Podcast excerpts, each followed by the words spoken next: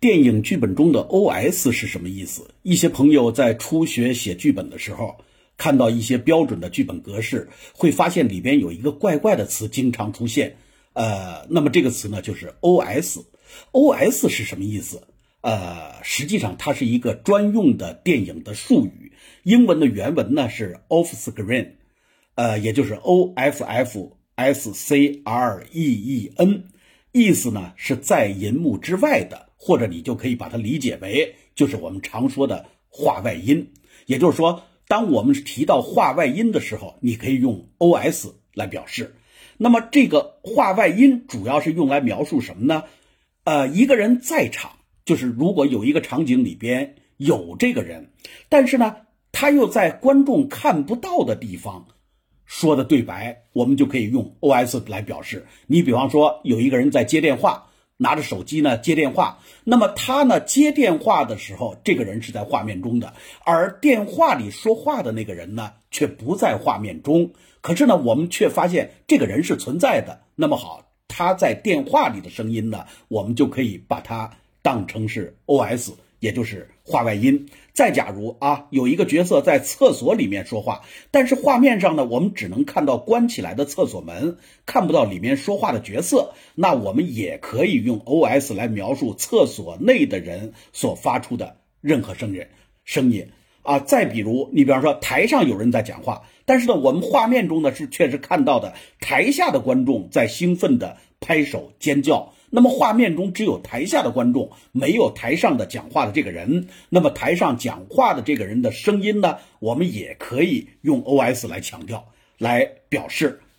呃，那么还有一种我们必须得说明啊，在日常生活中呢，我们写剧本的时候也会涉及到另外两个字，叫旁白。旁白是什么意思？就是内心里边想讲却没有讲出来的话，但是脑子里在。过这遍话，那么就可以称之为叫内心的 OS。那么这个旁白可不可以写成 OS？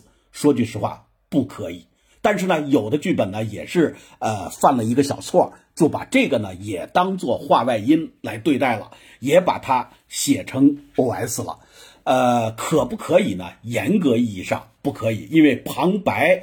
并不是画面外的声音，而是一个人的内在的内心的一种声音的表现，也就是你的心声，或者叫心声这两个字更加的准确啊。所以说呢，那一般来讲，这个心声也有一个英文的单词呢来代替，叫做 VO。VO 是什么意思呢？说白了就是呃，voice over，voice over，也就是声音。呃，外边声音，你的内心的意思，呃，直译呢就是覆盖人声上去的意思。VO 跟 OS 相同的地方呢，是观众都不会在画面上看到这个发声体，但是呢，我们说 OS 专指画面外的声音，而 VO 呢专指那些呃内心的独白啊，内心的旁白。比方说，我们看到某一个人，我们在想，哎，这个人我好像在哪儿见过。啊，或者说我们突然想起来，呃，我内心世界里边，比方说哈姆雷特现在要去杀他的国王叔叔了，但是呢，他并没有当面说给那位叔叔听他所谓恨他的那些话，而是在内心里做着各种各样的挣扎，什么 to be or not to be，this is the question 之类的啊。那么这样一来一来，也就是生存还是毁灭，这是一个问题。这样的内心挣扎的东西，我们通通可以称之为叫。旁白，那么旁白呢，用 V 点 O 或者叫 VO 来表示啊，VO 来表示，而画外音呢用 OS。那么接下来可能又有一个问题就问了，为什么要分得这么细？干嘛呀？啊，我们能不能都统一叫 OS？